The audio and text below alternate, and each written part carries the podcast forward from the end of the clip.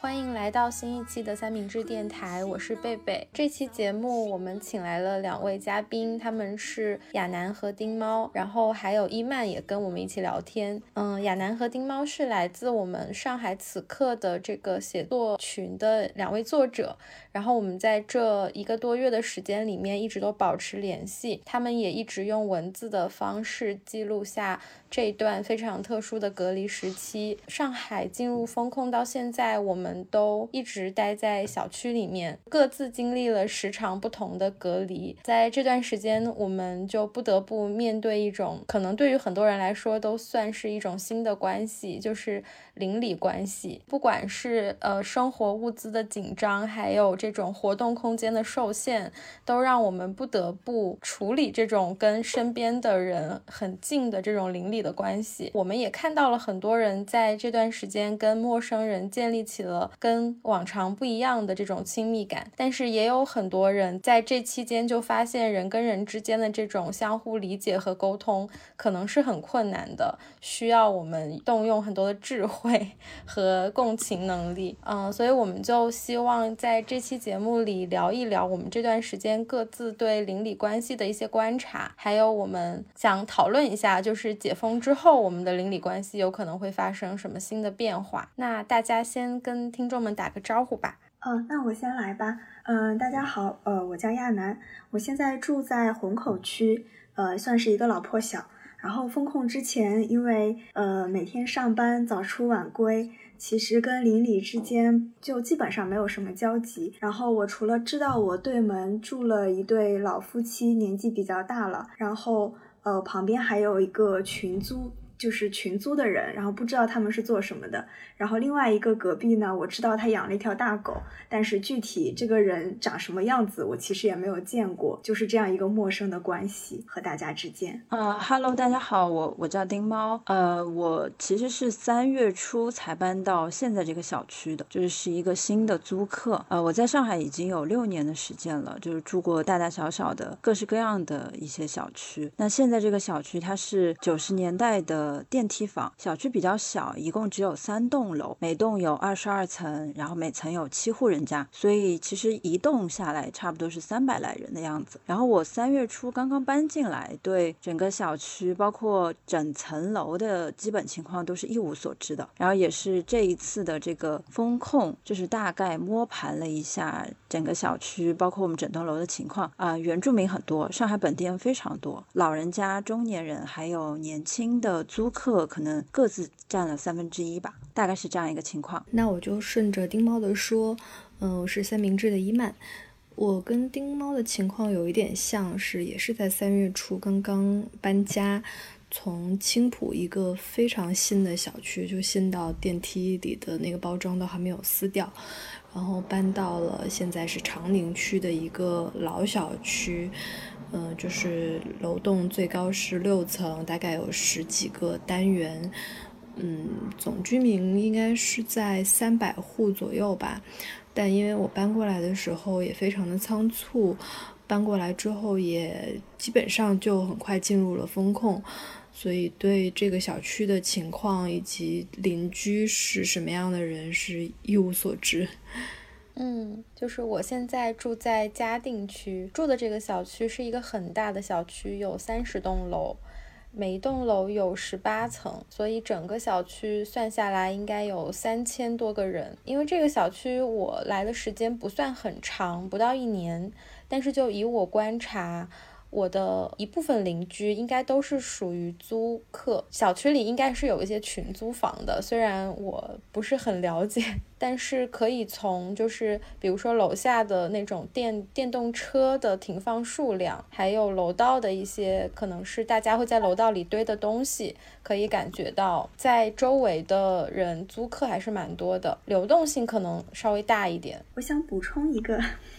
就是我刚刚其实没有讲我的这个小区，我觉得它有一个很有意思的特点，就是我把它叫三五小区。因为我们这个它其实都不能算是一个小区，因为我住的这个楼它是一个沿街的楼，就底下是商铺，所以我们每一个楼都是独栋的。然后，但是因为封控的时候，我们就有十几栋楼封在了一起，是三百户。那我们这个小区是没有物业的，也没有业委会，然后楼 组长现在也是失灵的状态，因为都年纪很大了，不能再希望他们做些什么。所以就是什么都没有，然后在封控期间，只有一位居委的工作人员来管理我们这三百户，所以我们都是非常松散且自治的，就没有什么规则在这里面，任何都没有，就是一个比较有意思的事情。然后这里的住户其实也是封控的时候我才发现的，有三类吧。一类是独居老人，非常的多，就是他们都是在这里生活很久，然后一直不愿意搬走，自己住在这里，儿女已经离开了。还有一些，还有一小部分是从小在这里长大的中青年，就是真的是从小长到大在这里，他们比较熟悉这里的情况。然后还有就是租户了，像我这样的打工的，还有我们这附近的理发店、美容店，在这些门店打工的。也有很多，所以他们也会有这种群租的情况。嗯，这是我这个小区的情况吧。很有意思的是，我们小区它虽然是一个比较新的小区，就它这个楼建好可能是在二零一五年左右，但是因为它这个开发商在同一片地方有好几个小区，名称上是一期、二期、三期这样子叫，但是它委托给应该是一个物业公司来管理。所以这个物业公司它的人手其实是很不充足的，所以这次我们封控之后也是，虽然算这种就是新的商品房小区，但是它的物业跟居委会都人手很不够，然后工作量又太大了，所以现在也是处在一种。基本上是居民自治的这样一种状态。我们刚才有讲到嘛，就是在封控之前，我们可能就是对周围非常不熟悉的这样一种状态。然后我们观察邻居的方式，可能也就是通过呃楼道里的东西啊，或者是对整个小区氛围的这样一种判断。那在封控之后，我们就。因为有很多的，比如说物资上的分发这样子很具体的事情，就一定要跟邻居建立起关系了。然后我们可以先聊一下我们是如何认识我们的邻居，然后跟他们的关系是怎么建立起来的。就大家还能想起第一次跟陌生的邻居的这种交流吗？能，能想起来。亚楠认识的方式非常特别。呃，其实，呃，我其实是一个一直会希望和邻居建立关系的人。就是我在上一处房子的时候，虽然也是跟邻居基本上都不认识。但是我觉得我会抓住机会去认识我的邻居。当时我对门也是住了一个他自己住的一个男生，我就不知道为什么有一次就给他送了一点我买的吃的。我就是觉得这对我来说是一个很自然的事情。我买了多了，我就想分享一下。然后我们就开始不停的互相送吃的。所以平时呢也就会，呃，有什么事情会很自然的互相帮忙，忘带钥匙啊什么的。呃，我觉得那一段关系也让我觉得蛮好的。到了这边来之后。有一次和对门的这个八十多岁的这位应该叫爷爷吧，他的联系就是，其实在这之前，我们的联系是他来敲我的门，告诉我不要往楼道里面堆东西。嗯，那个时候觉得他还是蛮凶的。对，然后但是有一次我在家里面听见他在外面敲他自己的门。就是他老伴儿耳朵不好，他没有带钥匙，他就敲不开家里的门了，敲了很久，感觉他都要抓狂了。我就出来说：“你们家里有没有电话？”然后我帮他打了一个电话，然后把老伴儿叫出来给他开门。然后从此也是我们又建立了这样一个联系。包括放长假我回家，家里堆了很多快递，他都会打电话给我说：“你这里有很多快递，我帮你先收起来。”就是建立了这种微弱的联系吧，但是平时确实，我觉得大家在疫情之前就是没有需求，因为大家彼此的各自都能满足自己的需求嘛。但是封控期间就有了这样一个契机。就是我们确实买不到东西，必须要团购。像我前面说，我们小区三无小区嘛，那大家也是没有任何的这种联系可以去实现团购啊，或者是怎么样。所以刚才为什么伊曼说经历比较特殊，我就有一天一时冲动，写了十几张纸，然后就说把我的手机号写在上面，说大家可以加我的手机号，我来拉一个我们这个小区的微信群，然后大家在封控期间可以互相帮助。然后没想到就把这个事情真的做起来了，我也很惊讶。然后也因为就是所有的人要进群都得先加我微信，我就跟整个 小区的人都熟悉了起来。对，所以就就是这样开始的。我我觉得，嗯，对我来说最重要的是一定要先有人主动散发善意。大家其实，在这个环境下，现在大家都是比较警惕，比较会有一个罩子的。然后我一般就是会先主动出击的那个人，因为我觉得对别人帮别人的忙或者对别人好一点，对我来说是一个很简单也很享受的过程。然后慢慢的，大家就会跟你互动起来。可不可以再说一下，当时把你手机号贴出去之后，在嗯多长时间拉起了多少人的一个群？一开始我只是想。建一个楼栋群，呃，我就在楼栋上贴了一个，但是只有零星的几个人，因为楼栋的人本来就不是很多，就只有六层楼，每层楼五户。我一想这样不行，还是没有办法凑够团购的起送量，所以 就把小区里面都填满了。其实第二天应该人就蛮多了，一开始有几十个人。然后现在，呃，过程中就每天人都在增加，而且有很多就是大家互相拉进来的。现在有三百多个人，我们小区一共就三百户，所以我觉得这个人还是蛮多的。到今天还会有人不停的要加加我的手机号，说要进群。那你有去统计吗？就是你们可能每一户都有人在这个群里，就保证每一户都有人？呃，也不会。我中间做了一个别的事情，就是。加了比较多的人之后，因为这个群里充斥着购物的信息，其实它的交流功能就很弱了。所以我又给每个楼栋建了一个楼栋群，就是说大家有很多需求，其实是楼栋里面都可以解决的，不一定非得要买东西，而且有很多是非购物的需求。那楼栋里面可能会互相能够有一些帮忙，或者是信息的传递。然后就是建了楼栋群。建了楼栋群之后，我们每个楼栋呢又，呃，挖掘了一些核心人物，让他做自己这个楼栋的志愿者。嗯，大家有需求就会把这些人拉进来。但是有一些人呢，因为他年纪比较大了，他每他手机用的不太方便，那我们会倡议说大家去关注自己身边的老人，他可能不在群里，但他是有需求的。嗯，主要还是倡议，其实没有做一个很细致的管理。那居委的人知道你在做这件事情吗？他们有没有什么给你一些建议之类的？嗯，他知道的。他一开始还蛮担心我的，因为他知道做这样的群众工作是有风险的，会遭受攻击。他开始劝了我很久，让我不要冒这个险。但是后来因为物资跟不上嘛，我们这边物资发的又不是很多，光靠物发的物资肯定是不能吃饱饭的。他就说你这个群很重要，然后，嗯，对他真的有一天把我叫下去说你这个群很重要，然后跟我说有几个老人让我关照一下。嗯，丁猫呢？丁猫怎么跟你的邻居认识的？呃，我是在啊浦西的徐汇区，所以在就是四月一号之前，呃三月三十号、三月三十一号那几天，就大家开始陆续的会会去楼下疯狂采购，然后在那个时候，呃我就观察到，其实我们这栋楼有非常多的上海本地人。嗯，然后就在我们电梯的那个呃电梯口就开始贴了一个带有二维码的一张公告，就说一号楼的大家各自进群，然后进群要备注一下。所以我跟我室友就很快就进了群。进了群之后呢，我就开始观察这里面有的一些大概的一些情况，因为每个人的昵称都是自己的门牌号。然后对上号了之后，我大概知道我们这一层楼基本上都是老年人，然后老年人甚至都不知道应该怎么去。改他的姓名，然后有一些可能可能就是自己住的呃一些中年人，或者说在这个小区待的比较久的，就开始有了一点点领导意识，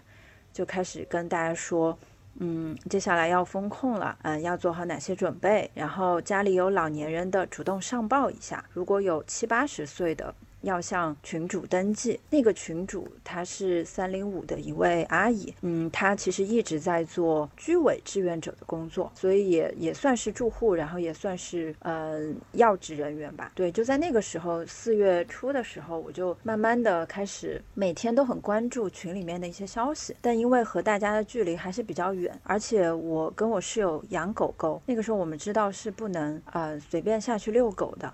所以我整个的言行都非常谨慎，就是在嗯群里面只敢跟贴，就不敢去抛起一些话题等等。对，然后观察了一段时间，呃，我有点忘了具体什么时候，大概是四月十号左右吧，就开始陆续有了一些团购的消息，就有十五楼的一个爷叔主动发起来说，呃，我这边帮大家找到了一些团购信息，有蔬菜的，有肉的，有牛奶的，鸡蛋的等等，然后就就开始陆陆续续有了团购，这个群的活跃度就一下子就就群的消息非常非常密集，然后大概也能看到，就基本上白天随时随随地都会有团购的消息接龙等等，然后就是因为团购，大家会交叉着留言，然后也会发放一些消息，就慢慢的我能感受到我们群整个还是蛮和谐的，除了团购以外，也可以拉拉家常等等。对，那个是一个很大的群，有三百来号人，然后后来团长就。自发的，呃，就是新建了一个小群，呃，他说以后我们跟团购相关的群就直接放在这个小群里面，然后每一户出一到两个代表就好了，不用所有人都进来，然后还专门备注了一下，就是我们要和居居委隔开，就是会有一个 居民的群，嗯，对，所以就出现了两种群。对，可能大的群就是方便居委去做一些通知，要求大家核酸，然后呃，包括一些可能物资发放等等。那团购群就是，我觉得就很像小时候大家回到嗯院子里的那种感觉，就每天都很吵，你稍微错过一下消息，要爬楼很久才知道上面的人在聊什么话题。嗯，对，渐渐的在这个群里面待的时间久了，然后我跟我室友就说，我觉得我们整个楼栋的氛围还不错嘛，就是大家没有那么的排外，或者说，啊，有一些紧张的氛围等等，包括团长，呃，还有主力的志愿者，他们呃，就是帮大家争取到的一些团购订单都还挺实惠的，嗯，对，所以就是有一些好的印象出现了。然后呢，就是在团购进行了。可能有几天之后，就团长就在群里面有发起问，能不能每一层楼都派一个志愿者？因为我们当时小区有出现阳性，它是二栋和三栋有出现阳性的，所以就是呃每一层楼的物资只能由一位志愿者去领取，就不建议大家所有人都下楼去取。所以在那个时候，我就自告奋勇举手去当了志愿者，大概就是在四月中的样子。对，就跟大家一起，就服从团长的安排。我那个时候觉得，哇，团长老大哥思路好清楚，就是统筹非常的有效，嗯，而且就发号施令很准确。对我就在想，嗯，团长可能是当领导的。对，然后团长就给我们志愿者就又拉了一个小群，就那个群到现在都只有三十个人。嗯，然后那个群一开始没有名字，后来就是估计大家也在那个群里待了很久了，就突然有一天。就有一个人就把这个群名改成“聚成一团火，散成满天星 ”。对，就当时那个 moment，我就觉得哎，还挺触动的。对，所以很多关于呃物资发放的很多消息，包括取货、然后搬运等等，就是在这个小群里面去去沟通的。嗯，那有了小群之后，我跟大家连接就更紧了。我大概就知道啊，我的上下层的邻居也跟我一样，都是年轻人。就是白天要工作的，然后没有时间去抢菜的那种类型。然后有一些老人家，我们可能需要帮忙去订购一些物资，然后以及分发到他们手里。就大家就自发的，就是开始形成小组，然后嗯，每个人各自安排一些事务啊等等。所以整体我我感觉就是从四月初到呃，就整个四月份吧，就是我会觉得我跟这个小区的连接跟。我身边的这些还没有见过面的邻居们的关系越来越近了，而且是一种，啊，就是可信赖的，然后没有任何芥蒂的这种关系，对，嗯，就是。亚楠跟丁猫这两个例子，就属于是好像比较正向的，就是小区的关系非常的融洽，就很像就是我们现在会听到的，就是说因为风控拉近了邻居之间的关系，好像回到小时候，就是八零后、九零后那种大院的成长的环境一样，但是。可能不是每个人的体感都是这样，就比如说像 贝贝跟我的小区，可能情况就不一样。嗯，那要么贝贝来说一下。我们小区也是，就是三十栋楼，然后每一栋楼都有自己的楼栋群。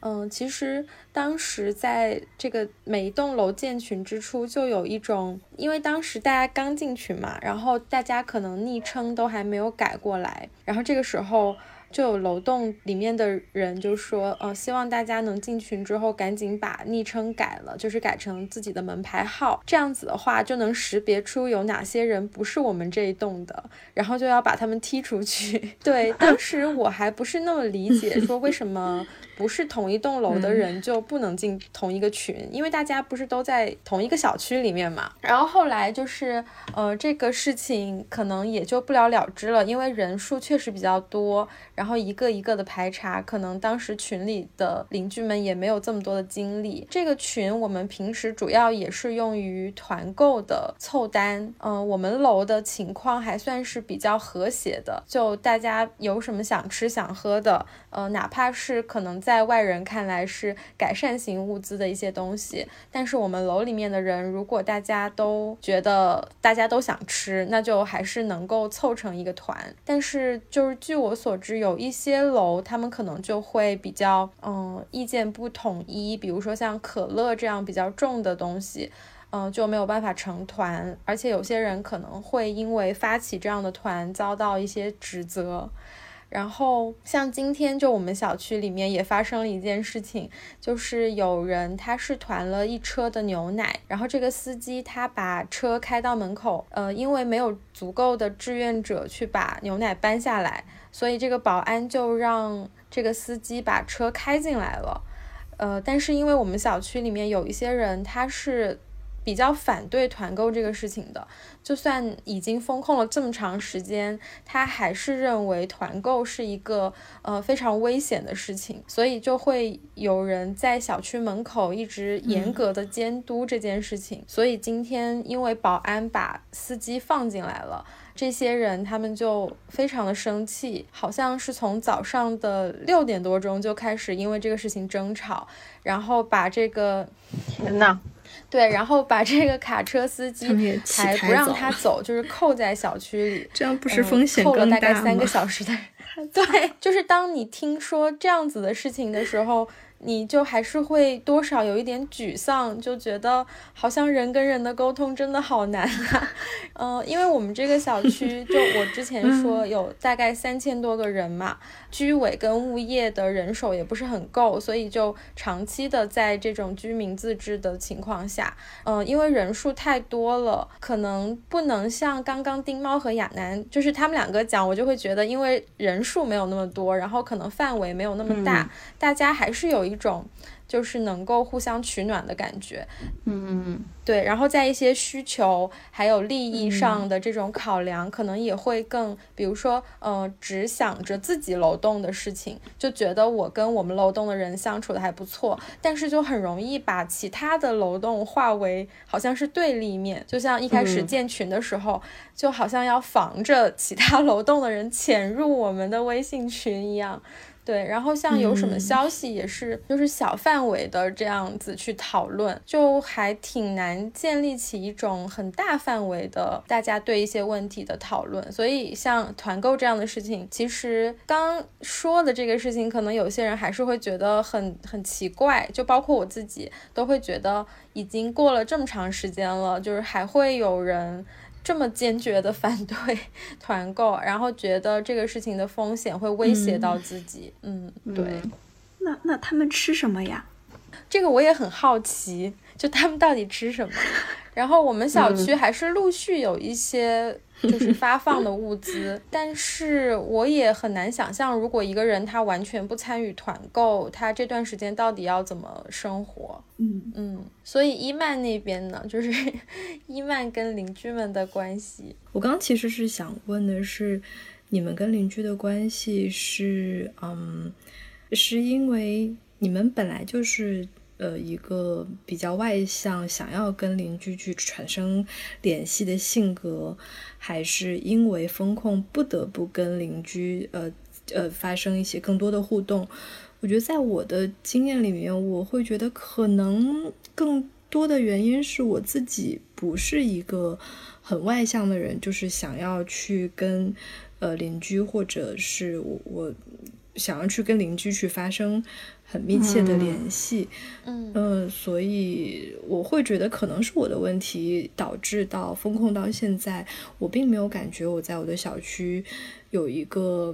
跟大家有非常紧密的关系，我们整个小区是一个命运共同体的感觉。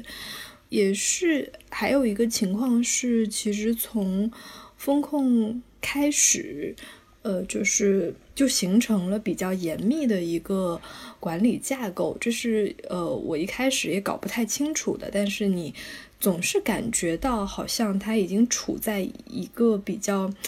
严格的一个管理模式下了，就是呃，志愿者都是提前被居委安排好的，然后我们这个呃片区的居委就在我们这个小区的某一栋楼的一楼，他的办公室就在那里，就是感觉这个地方这个小区很多的老居民，他们可能原本跟居委的关系就非常的好，他们可能本来就是一个形成了一个比较。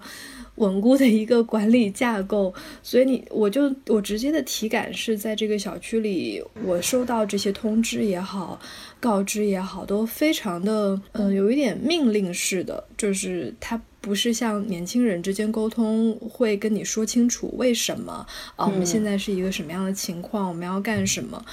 就我收到的，像我们的楼长应该是是一位阿姨，她应该是。做了很长时间的楼长，呃，我们这栋楼的志愿者也是她的儿子，呃，他也是不太擅长沟通，所以发信息全都是这种，就是几点下来做核酸，然后叉叉点之前大家要买什么东西，就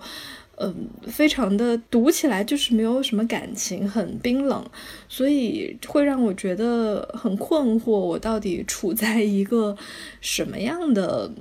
就是一个一个一个状态，这个这个小区状态下，就是这些，嗯，所谓的可能管理者，当然他们也是，其实也是志愿者。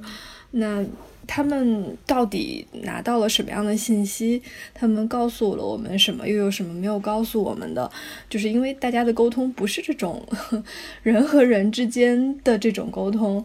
嗯，就是感觉是你在跟一个机器在沟通，有的时候。所以会也会让人感觉非常的不舒服，然后我也能感觉到小区里其他的年轻人也有这样子的感觉，就是大家有很多的情绪，但是你是得不到回应的，然后这种。体感跟感知，我觉得在这一次上海疫情里面，也是很多人的一个一个体感，就是你你不知道你处在一个什么样的架构里，然后你得到的信息全都是嗯非常冰冷的，然后就是好像是就是需要你嗯。听话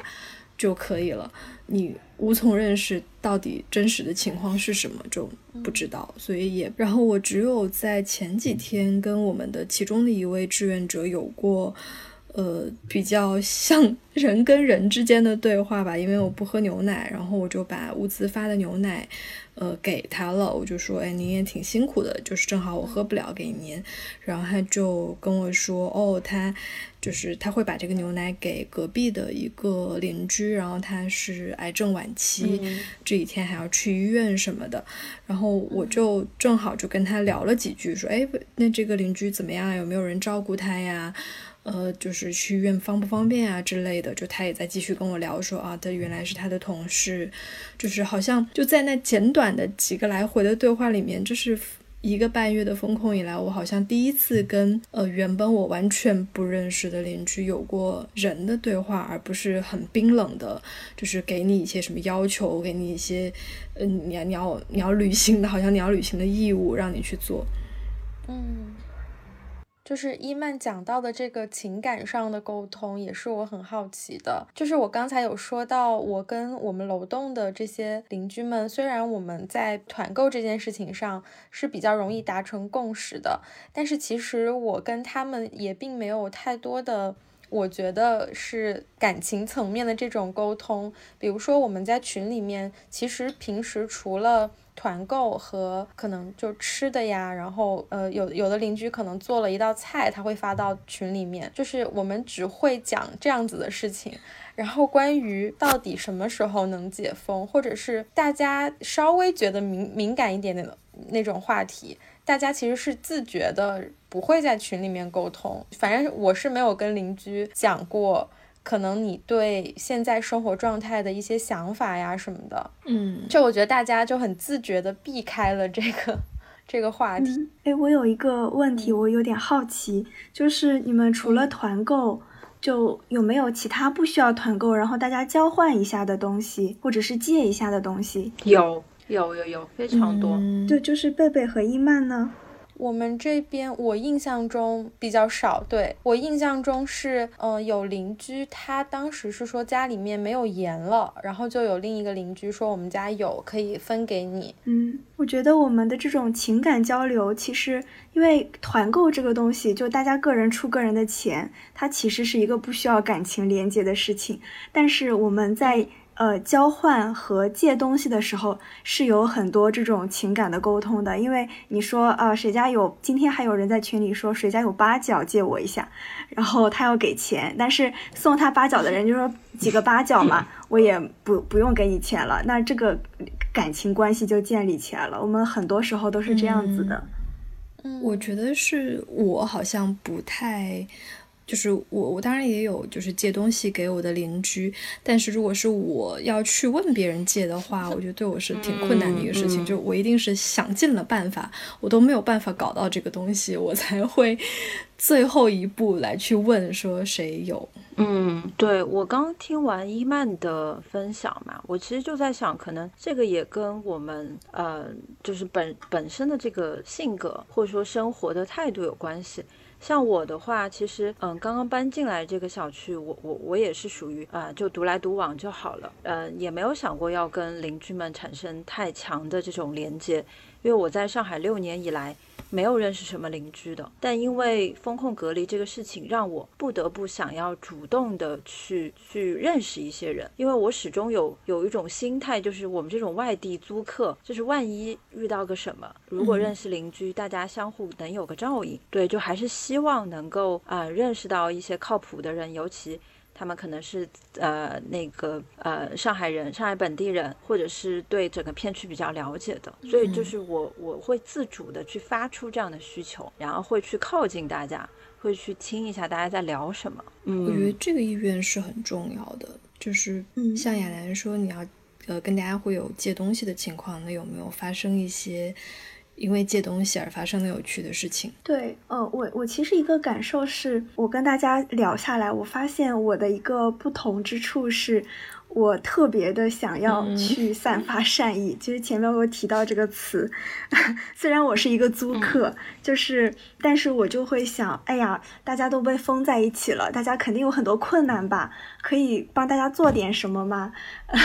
然后，呃，而且我加了，我建了那个微信群之后，我不知道后来群里的氛围跟我一开始就是说的这些话有没有关系，但是我确实有在去引导大家，就是说，哎呀，我们现在都比较困难，大家。嗯、可以互相帮忙啊，互相借一借什么东西啊，就是都可以互相支持。包括建了楼栋群之后，我就我也说团购还是比较危险，我们能自己楼栋内解决的，我们也尽量自己解决一下。然后第一天的时候，第一天建了这个群的时候，其实我那个时候没有团购的渠道，我自始至终都没有自己的团购渠道。但是我会帮大家，就是别人有渠道，我会愿意去帮大家做事，因为团购还是蛮累的。那第一天建了群，我就说我其实不能给大家做什么，但是呢，我愿意听听大家有什么困难，看我能不能做什么。然后我楼上就有一个姐姐，她怀孕了，她说有没有牛奶？她说我怀孕了，已经很久没有喝牛奶了。我刚好囤了一箱牛奶，我说那我分一半给你吧。我我就也不知道自己要封多久，但我觉得。呃，我还有一箱呢，那我就分了一半给她。嗯所以后面我跟这个姐姐就建立了非常好的关系，我们一直会互相交换东西，她有东西也会送我，这样都是这样的例子。所以我我不做饭那段时间发了很多菜，但是我不做饭。然后我隔壁不是一个群租房吗？所以他们的菜显然是不够吃的，我就说把菜都给你们吧，我我这段时间先吃泡面。那个不做饭有收到很多投喂，对，就是因为我每次给他们送菜，他们说：“哎，你怎么不吃啊？”我说：“我不做饭的。”他们就说：“哎，你天天不做饭怎么能行啊？”就有人会给我送饭，就收到了很多，就是吃百家饭这样。嗯，对对对。有没有就收到特别好吃的东西吗？呃，有个邻居跟我说他是什么中级厨师证，但是做的并不好吃，我觉得他在骗我。然后，呃，有另外一个邻居做了一个那个，我不记得是一个上上海的小吃，真的非常好吃。他是把那个面条用破壁机打成了面粉，这真的行？就发了很多面条，他不吃。嗯，对，哎，原来真的可以。对对对，真的很好 吃。学到。嗯，然后还有一些。印象比较深刻的事情就是，就有一个邻居，他 先后两次删了我的好友，就是他情绪会比较激动，有的时候他可能对我有一些误解，他就删了我的好友，然后我也不太在意，因为他也不加了不加任何团购群。我觉得有一次我买了一些橘子，然后我就在我们楼栋里面分，我觉得他肯定缺物资，我就敲他的门给他分橘子，硬给他分橘子，然后我要让他给我钱。然后就让他把微信给我加回来了，加回来之后，后来我们关系就就很好。然后第二次他就是他他其实是有一些就是疾病，我能理解，所以他删我好友，情绪激动删我好友，我也不生气。然后后面他自己又没有东西吃了，他又加回来，嗯，就就是这样。你们现在的状态是还是维持好友状态是吗？啊，对，就是上次删了好友，他又加回来之后，我觉得我之前可能对他太热情了。就是觉得还要维持一个度吧，所以我会帮他，但是也不会再那么热情了，因为也有点受伤。让我想起来之前我们那个电梯里面就有邻居，他挂了一个小盒子，然后里面放了一一一小瓶酒精，就是大家如果觉得电梯的那个按钮想要喷一下的话，就可以用那个酒精。然后我有一天就发现那个酒精的瓶子空了，我就去主动的灌上了一罐新的，然后我就在群里面讲了这件事情。就我觉得其实这样的正向的引导会比较好。对。结果过了几天，这个瓶子就没有了，就可能是被 对，然后就可能是被某个邻居就拿走了。对，这样子的事情，它就会 伤害到一部分想要对散发善意的人。对，然后后来我们的那个电梯里的那个盒子就一直是空的，就再也没有人把酒精放回去了。我我觉得我们小区还是善意一直在传递的，就我们有邻居出去做跑腿了，就是就是我隔壁的邻居，然后我。非常担心他，所以我送了很多口罩和酒精给他。然后他跑腿的时候就不收我们这栋楼邻居的跑腿费，他就说：“哎呀，都是邻居，没有必要。”就是我觉得我们小区里面这种善意一直在传递，大家。我们我们这边也是的，就是呃，大家都知道徐汇区发物资有点多。打引号的多啊，就是对，就呃三不五时的就会发一些，然后经常都是半夜到，然后像呃团长十五楼的那个爷叔，他会拉着几个男士啊，就不管每天在任何时间段，就赶紧的下楼取货，然后一层一层的发发放上来，然后因为有一些物资它确实比较重，或者是像鸡蛋啊，然后还有其他一些易碎的东西，所以他们干脆就。每每一层楼就是全部放在电梯门口，就其实这样想来，我觉得工作量是非常大的，嗯，但是就毫无怨言，嗯，然后还会叮嘱我们每一层的志愿者啊，哪一户有老人家，你们一定要敲门哦，要让老人来拿，要确保他们拿进去了才能放心等等。然后所以每天就是有一段时间我们发物资非常频繁，所以每天都能看到大家排排队。然后接龙一样的去感谢团长和志愿者，对，就还是觉得这种善意它是一直都在的，而且我我相信团长也好，主力志愿者他们是发自内心的想想为大家做一点事情，然后也完全不计较，就自己家里面有有闲置的一些物资，还会就直接就送出来，就说我我也不需要交换，谁缺了什么，我直接放到你们电梯门口自己去拿吧，对，就是还蛮暖心的，嗯。邻居之间就是能够友好沟通这样子的基础，其实大家都是可以理解的。其实就是把别人的需求也放在心上，可能是比较平等的一种一种相处关系。但是如果像是可能我和伊曼感受到的一些不是太好的那种，在这段期间发生的一些邻里之间的事情，我觉得就是一个是大家没有办法比较平等的相处，嗯，然后可能就是对没有办法去共情别人的需求，嗯，这也是我在整个四月有点困惑，然后也时不时会质问自己的，就是。我是一个冷漠的人吗？就是为什么我跟邻居的关系以及我们小区的关系是这样的？我也问过自己这样的问题，我就很困惑。我就 为什么你看到的很多都是大家说啊，他们的跟邻居关系多好呀？像丁猫跟亚楠说到的这个，其实听上去很让人羡慕。我就反思说，我好像也在努力呀，就是我也有就是。呃，申请当志愿者，跟楼长、跟居委都有说，都有释放这种，哎，我其实很想帮忙，看有什么我能做的这样子的信号。但我收到的反馈就是，可能居委他有回应过我一次，说啊，我有需要的时候我们会找你打，但事实上他也从来没有找过我。所以，我现在是只能，好像只能接受，就我所在的这个环境，可能它的生态就是这样，就因为它可能它的居民结构或者它原本的居民关系，呃，就是已经有了它自己稳定的结构了，就不是我一个外来者或而且又是一个新搬来这个小区的人能做什么的。我就只能是在我自己的范围内能够做，看能做什么。比如说下去拿东西的时候，顺手也帮邻居拿上来呀。但是拿上来的时候，我也不会想说跟这个邻居再多说两句话，就是可能就帮他放门口，然后敲敲门告诉他这样。对，我觉得这种跟陌生人的交谈还挺有意思的，因为我们这栋楼也是会有一些比较热心的邻居，他去门口取了团购的商品。他可能就会同时帮好几个人带回来，但是他不说，然后 就会导致说，我就会导致说，我们收到通知说团购东西到了，然后我们到门口发现没有，正纳闷怎么回事儿，然后再回到自己的楼栋，发现哦在楼下。但是也没有任何的邻居告诉我们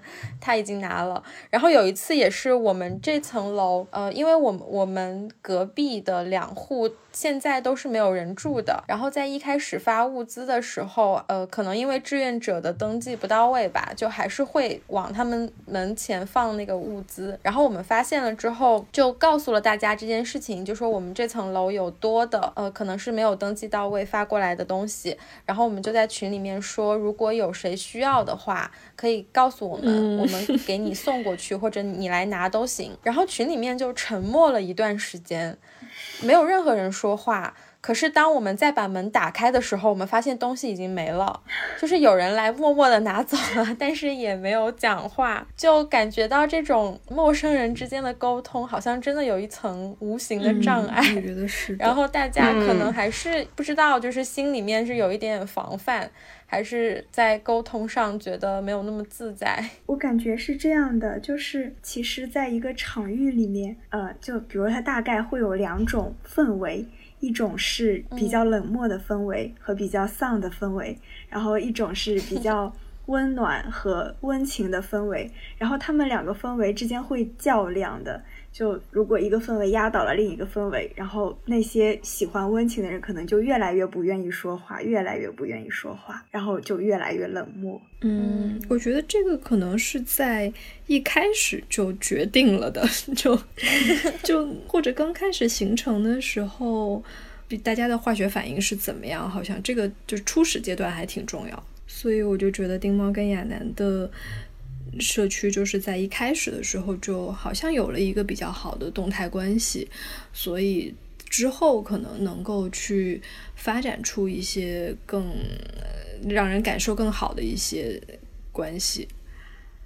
嗯，哎呀，我要跟你们说，我们小区刚刚就是成为防范区了。刚刚？哇，刚刚吗？就是现在吗？就是我们在录的这个晚上。刚刚居委发了发了一个通知出来啊，太开心了，太好了！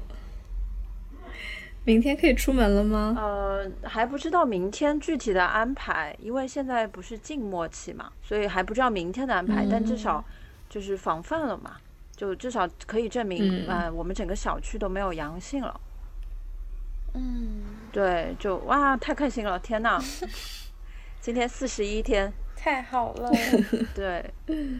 对，所以刚刚又看到群里面所有人都欢欣鼓舞。所以你们现在会解封之后跟邻居再见面，或者有之后的交往吗？会，嗯，对。刚才我有一个点就是，我觉得我和伊曼还有一个不同的很明显的不同，就是伊曼的小区里面已经有一个既定的权力结构，就它是分层的。然后这两个层，它们之间已经被人为的限制了流动。但是我们小区就是因为三无小区嘛，没有任何的权力结构在这里。呃，我前面其实，对对对，我我前面有看到，当时在风控刚开始的时候，朋友圈很多都是说我们小区里面怎么样管理，怎么样管理。我一度试图和大家讨论我们要不要这样去管理，然后没有人响应，然后我就算了，佛系，然后我就那就随便吧。我觉得大家就这样自由自在的也蛮好的，就是什么事情都是看大家的意见，所以大家就还是现在都是这样一种很融洽的氛围。对我刚刚其实也是想到说这种权力关系，因为在我们小区人这么多的情况下，它的那个权力结构就更为复杂了。就变成说每个楼栋都有自己的权力关系的这种氛围，就有的楼栋它比较平和，有的楼栋可能就是管理比较严格，然后呃可能有带头的人，他就会觉得自己掌握比较多的权利，所以在楼栋之间的这种权力关系它都是不平衡的，导致很难形成一个共识。对，所以所以就是我在我们小区就感受到了很多种。就既有那种我之前跟你们讲过的很很强烈的这种对立关系，然后也会有像我所在的楼栋，大家可能相对的平和。刚刚伊曼有问，就是解封以后还会不会跟邻居保持来往？就我可以坚定的说，我还会的，因为我们。就是刚刚有提到的，我们志愿者的那个小群，最近聊天已经开始讨论解封后要一起出去吃火锅了。就这两天，大家可能已经过了最艰难的一段时间，包括我们从啊最最难的时候到现在啊管控到防范，所以就是已经在买花，呃团购植物，然后去团什么。我今天还有看到梭子蟹的。对，已经在吃一些很高级的食物了。对，然后 十七楼的小姐姐，她家有咖啡机，她还就是前两天。还送了我一杯有拉花的拿铁，嗯，对，然后在群里，你只要发出一个需求，比如说我想喝酒，然后我就问大家有没有柠檬，想买两颗，然后就有邻居说啊，我这儿多，你直接拿去吧，这点就不要算钱了，对，然后就在这种无形中，就是我会觉得他们变成了我生活中的朋友，而且这些朋友是触手可及的，虽然大家还没有见过面，然后这两天因为大家可以正常的下楼。啊，所以在饭点的时候去楼下取东西，其实已经有跟几个邻居有打过照面了。我们就会问啊，你是五零三的吗？你是二二零一的谁谁谁吗？我是谁谁谁？对，就大家正常面基，就就看到真实的人，就是他们是这样的一个形象，对这样的一个说话方式，就会觉得啊，我我心理上会觉得，就他们已经成为我的朋友了。然后大家也在聊啊，接下来可以一起去啊花鸟市场。然后可以一起去买酒，然后可以一起遛狗，等等等等，就是我会觉得这个确实是我以前从来没有想过的，甚至我来上海这么多年我都没有想过的一种，就是邻里关系。所以我我非常非常感谢。这会影响到你搬家的整个楼栋里面的这些邻居们吧？对，对的。我最近我最近就在想，哎呀，要是之后要搬家，我可能会因为这一群人而而非常犹豫不决。就现在这个房子，其实它还是有一些老化问题的，包括我住进来，嗯，刚刚住进来就是抽油烟机就坏了，所以我持续在没有抽油烟机的房子里过了四十多天，然后水管爆了，就啊不能用冷水，对，还有啊次卧的地板有一些发霉等等，就其实房子本身还是会有一些老化问题。前两天我还跟我室友骂骂咧咧的说。租了一个这么贵的房子，然后还有这么多问题，我想赶紧解封，我就要搬家。当然那个是气话了，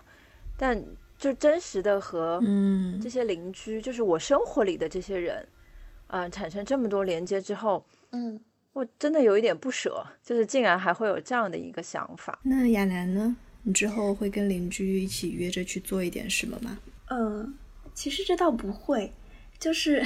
我觉得，呃，在城市里面的这种比较友好的邻里关系，对我来说，不是变成一个会非常亲密的，就是这种会一起外出的这种关系。其实，毕竟大家差的差，就是生活习惯呀，包括圈子啊，就还差的还蛮多的。他们基本上都是已经有孩子啊什么的。但是我我觉得对我来说的一个变化是，以前我在家里面自己一个人的时候，夏天不管多热，我绝对不敢把大门开着待在家里。但是现在我会很放心，就是做饭的时候太热了，我就把门开开，然后。嗯，我觉得是让自己很有安全感，然后见了面我们会很自然的打招呼，有什么需要群里面吼一下，就是他们一直都在，你不用去怎么样去，就是呃，我们之前会有人说我之所以来城市，就是因为想逃离农村的那种人情关系，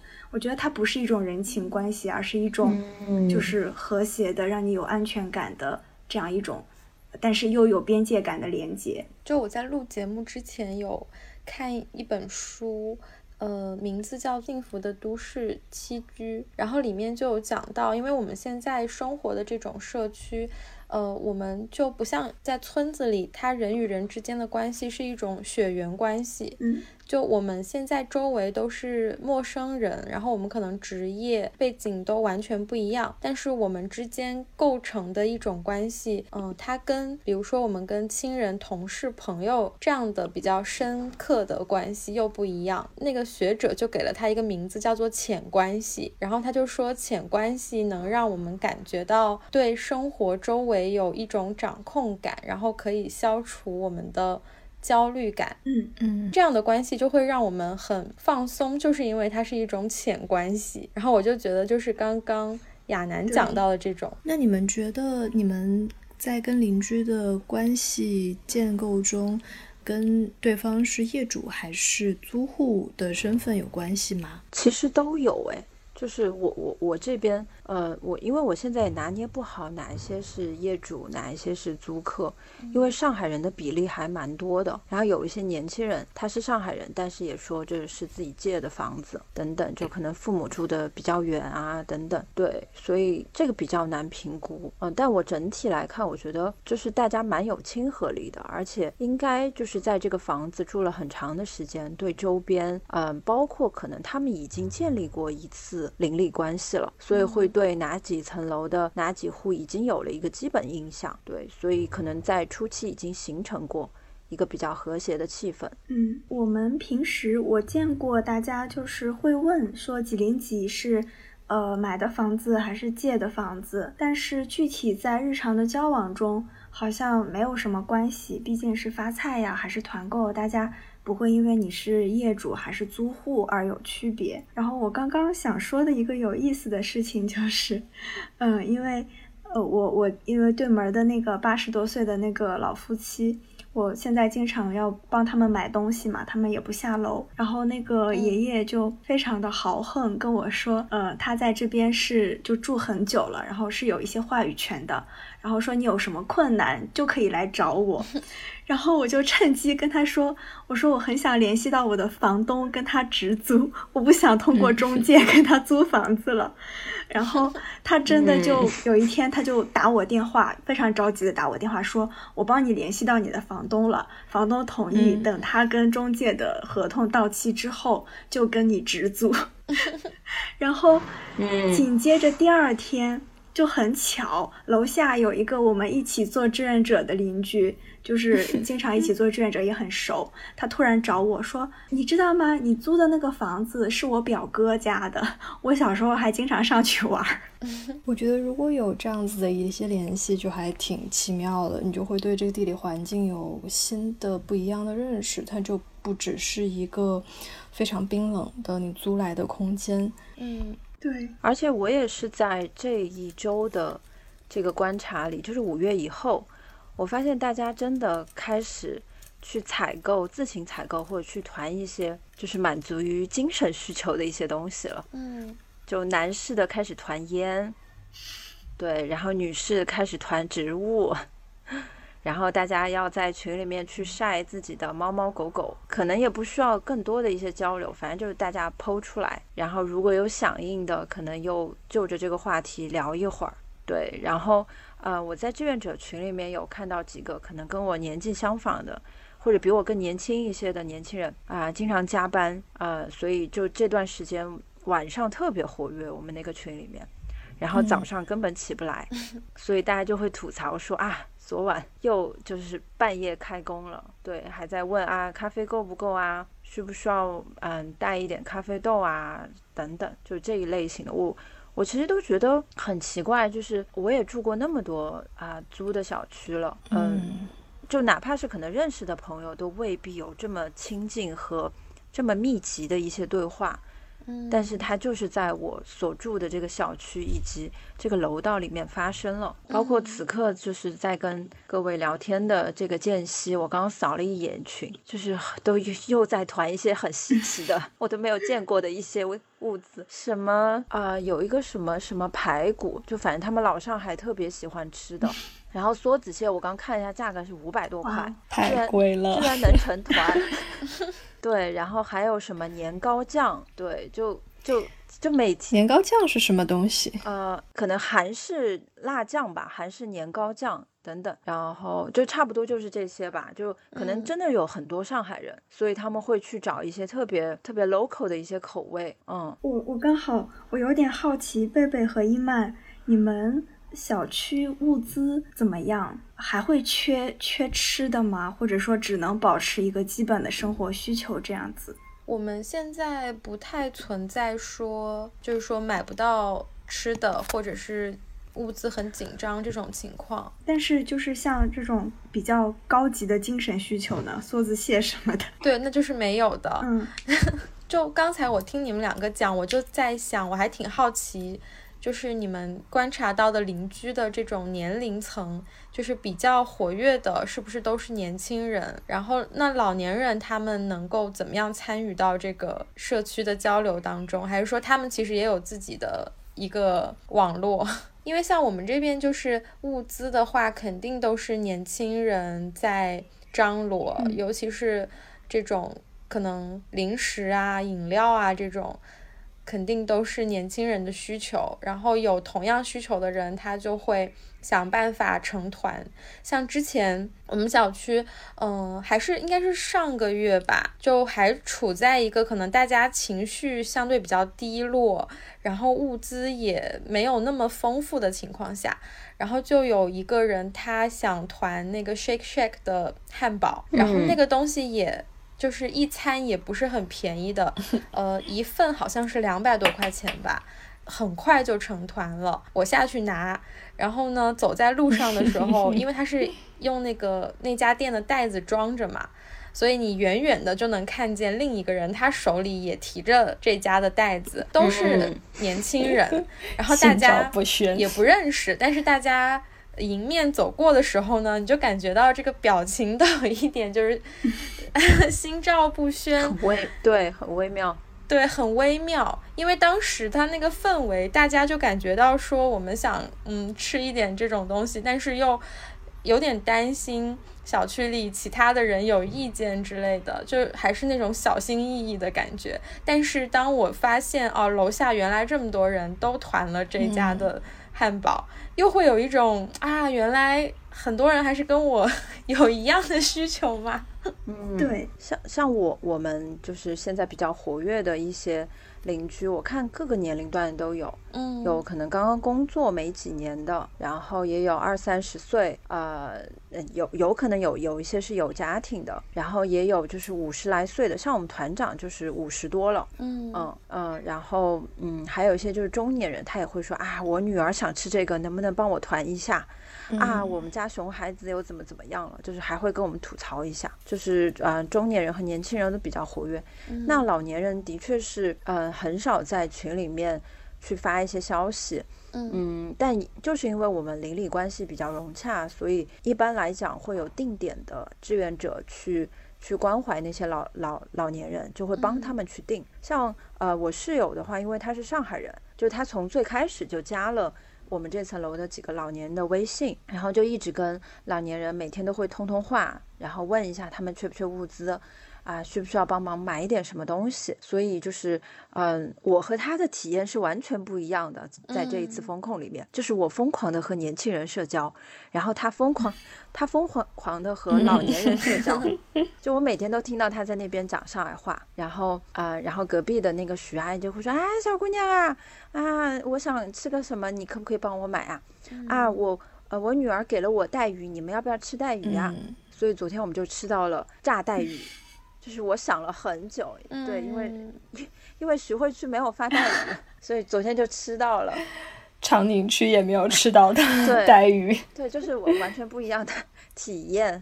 就在这一个月里面，所以就是各种年龄层都有。嗯，我其实还是蛮好奇，我在想会不会是因为我们整个小区包括楼栋里面自住的比例还是比较高。嗯。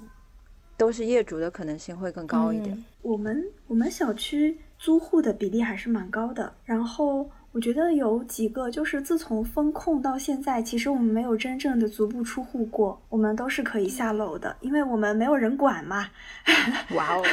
没有人管，就是不可能，因为垃圾就是公开的政策说垃圾放门口有人收，不可能的，大家还是要自己下去扔垃圾的。所以，呃，然后。封控没几天，我们小区对门对面的青美就开了，所以就是我们的物资购买渠道一直比较多。是可以到马路对面去吗？不是，他们会送过来。对，他们会送过来，虽然收费也很狠。然后还有就是我们小区里面的那个跑腿小哥，就呃前先后有两个跑腿小哥，前面一个跑腿小哥累了不做了，后面又有一个跑腿小哥就在外面帮大家倒腾物资，而且。就是，所以就是需求可以非常的定制化，然后还有一些人呢，就是不出小区，但是因为有一些老乡的渠道，可以帮大家搞到很多物资。我们的物资非常丰富，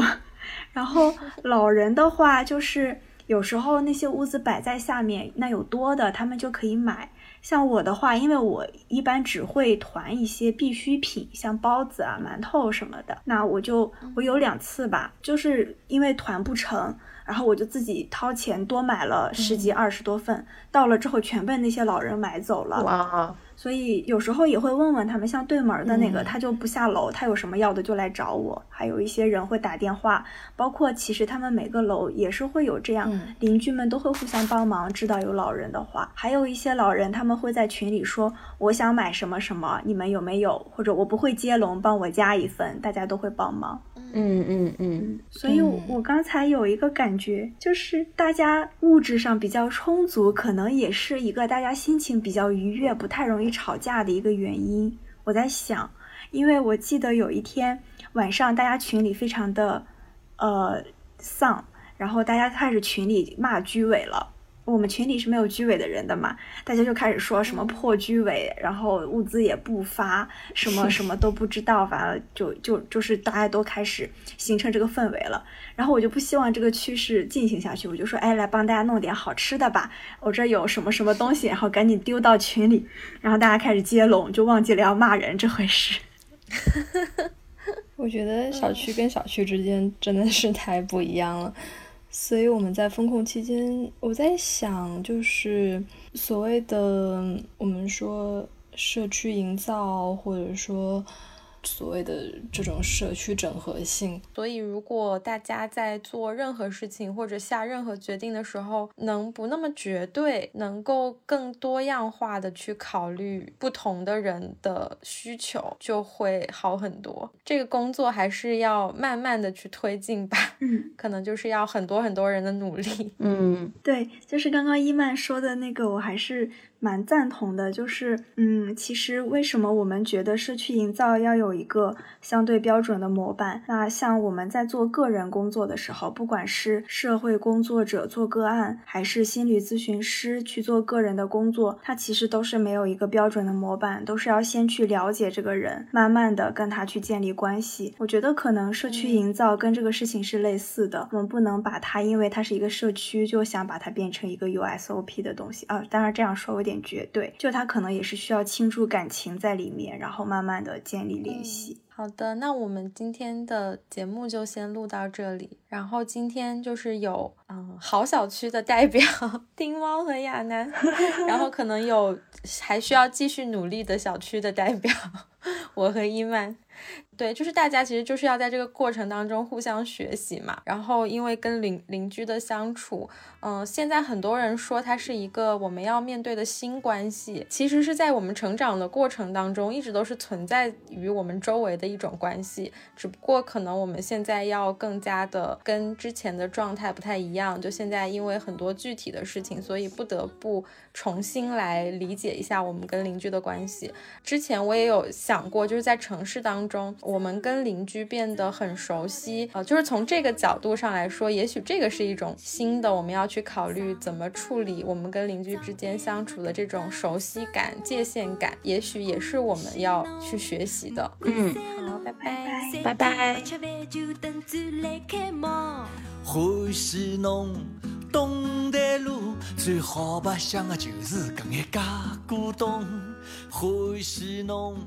感谢你的收听，你可以在小宇宙 APP、苹果 Podcast、